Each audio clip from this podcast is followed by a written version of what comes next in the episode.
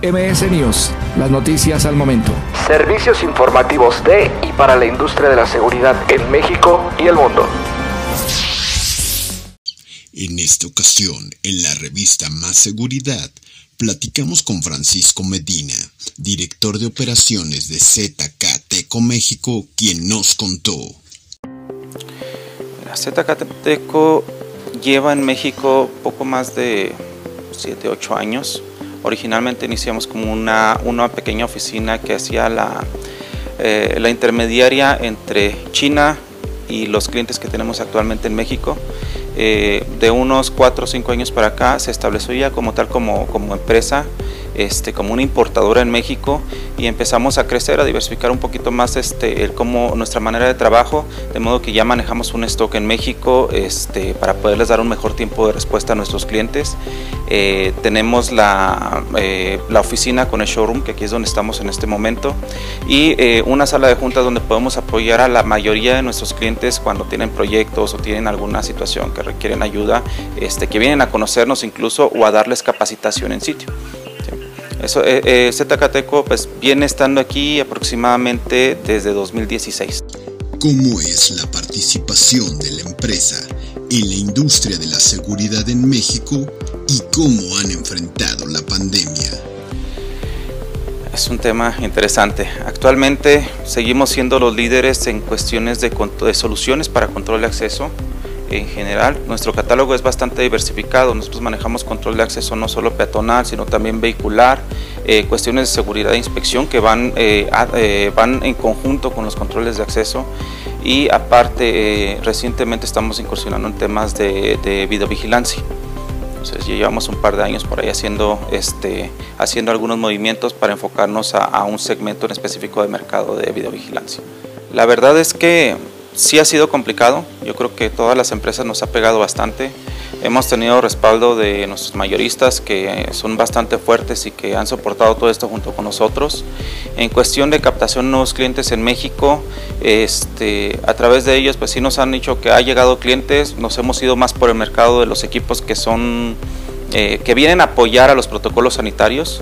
Eh, como tema de indicadores de temperatura, este, controles de acceso que se acoplan más a los nuevos protocolos de, de la nueva normalidad que tenemos hoy en día. Entonces sí ha sido complicado, pero seguimos este, avanzando. ¿Cuáles son las principales exigencias tecnológicas que enfrentan con los clientes? El mercado se está moviendo más que nada hacia la integración. Todo debe ser integrar una sola plataforma y desde ahí controlo mi video, mi acceso, mi alarma, este, todo en general debe ser compatible en un, solo, en un solo lugar.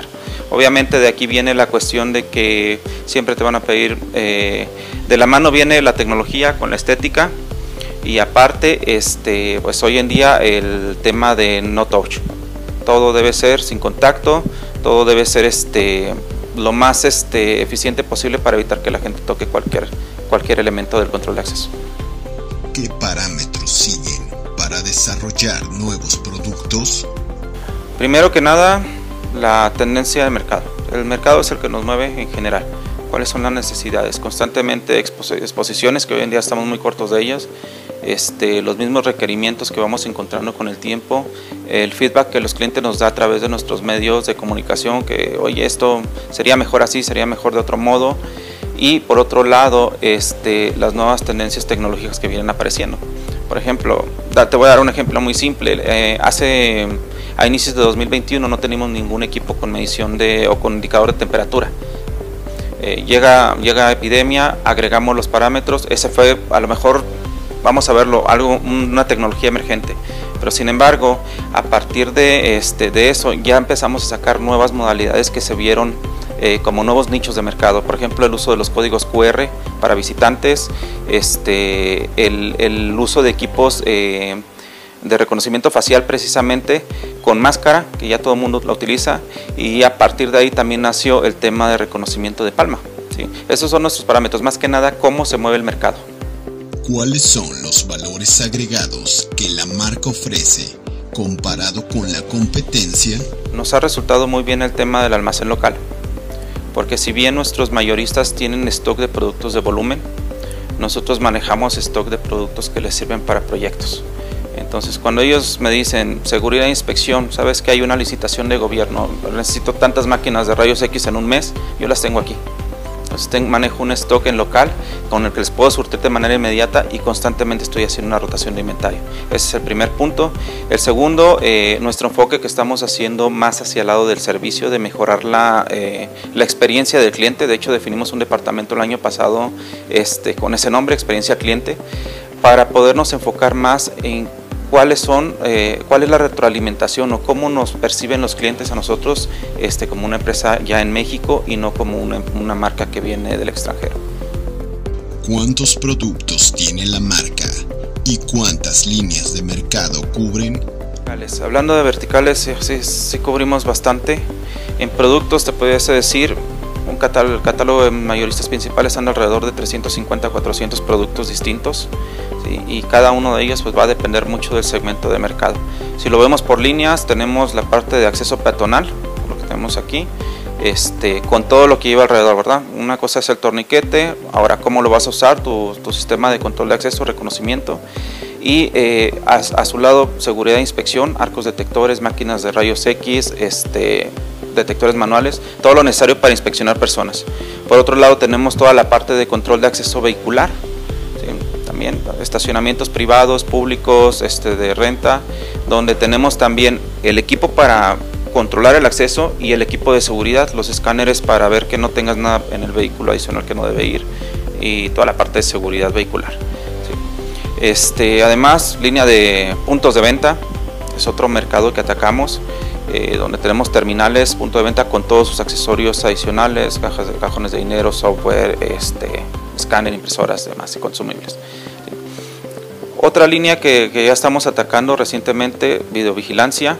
Eh, nos estamos enfocando más que nada en videovigilancia IP, eh, que, va, eh, que a final de cuentas va integrada con todo nuestro portafolio.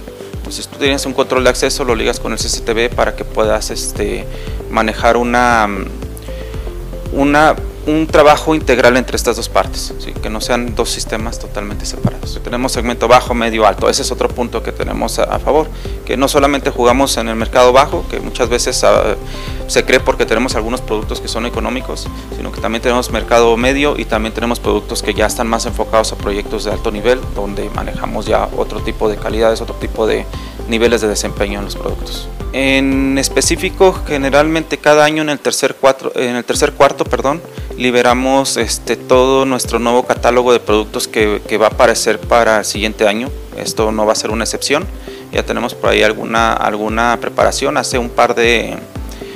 una semana precisamente hicimos un evento a nivel global donde este, nuestro, presidente en, China eh, pues, organizó un evento donde hizo ya un, un, preview de lo que vamos a obtener en los siguientes años, en, los, en el siguiente año. Perdón cuáles son los planes a corto plazo de la empresa y cómo mira hacia el futuro la compañía.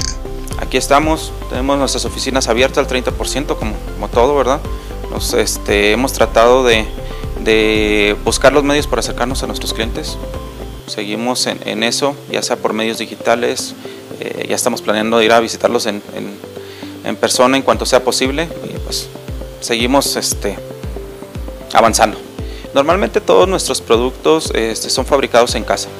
Eh, uno de los puntos importantes que tenemos con nuestras cámaras es que ya tenemos eh, certificados, permisos para poder comercializar en Estados Unidos. Entonces es un punto de apalancamiento muy fuerte que traemos para el próximo año.